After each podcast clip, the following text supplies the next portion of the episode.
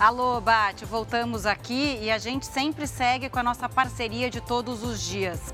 O governo de São Paulo ainda não assinou o contrato de Rodonel cinco meses após marteladas que a gente vê aí nas imagens. E Desenrola Brasil renegocia mais de 5 bilhões de reais em três semanas de vigência do programa. Agora, no JR. Oferecimento. Bradesco, não anote senhas no seu celular. Quase cinco meses após o leilão do trecho norte do Rodoanel em São Paulo, o governador Tarcísio de Freitas ainda não assinou o contrato com a iniciativa privada. O Ari Peixoto traz as informações para a gente. Oi, Ari, boa tarde. Oi, Camila, boa tarde a você, boa tarde a todos. A assinatura do contrato estava prevista para o início de julho, foi adiada para 10 de agosto, mas até agora não avançou. As marteladas na época repercutiram muito por causa da euforia do governador Tarcísio.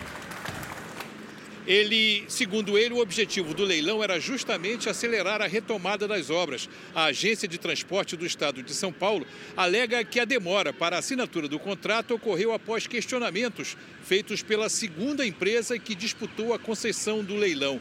As obras do trecho norte do Rodoanel estão paradas desde 2018.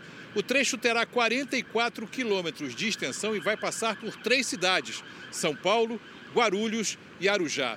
Camila, após mais esse atraso, o governo de São Paulo promete que deve mesmo assinar o contrato na próxima quinta-feira. Camila. E a gente segue de olho, né, Ari? Obrigada, viu, pelas informações. Bom, e após três semanas do início do programa Desenrola Brasil, os bancos já renegociaram quase 5 bilhões e 500 mil reais. Assunto para ele, direto de Brasília, o Alessandro Saturno. Oi, Saturno, um belo volume, não? Boa tarde.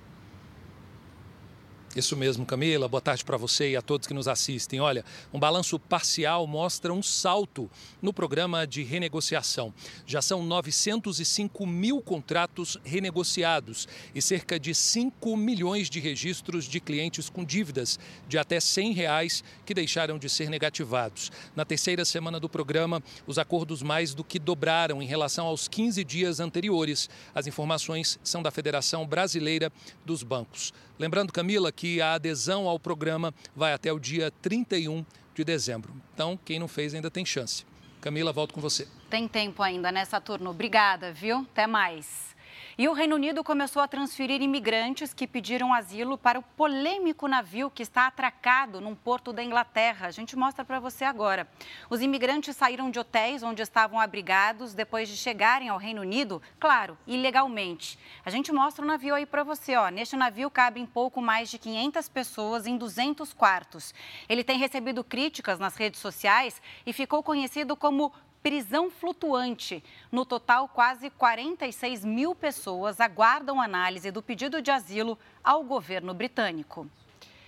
Agora, uma última informação. A Procuradoria-Geral da República pediu a condenação de 40 acusados pelas invasões às sedes dos três poderes em Brasília no dia 8 de janeiro. Os réus são acusados por cinco crimes. As penas somadas podem chegar a 30 anos de prisão.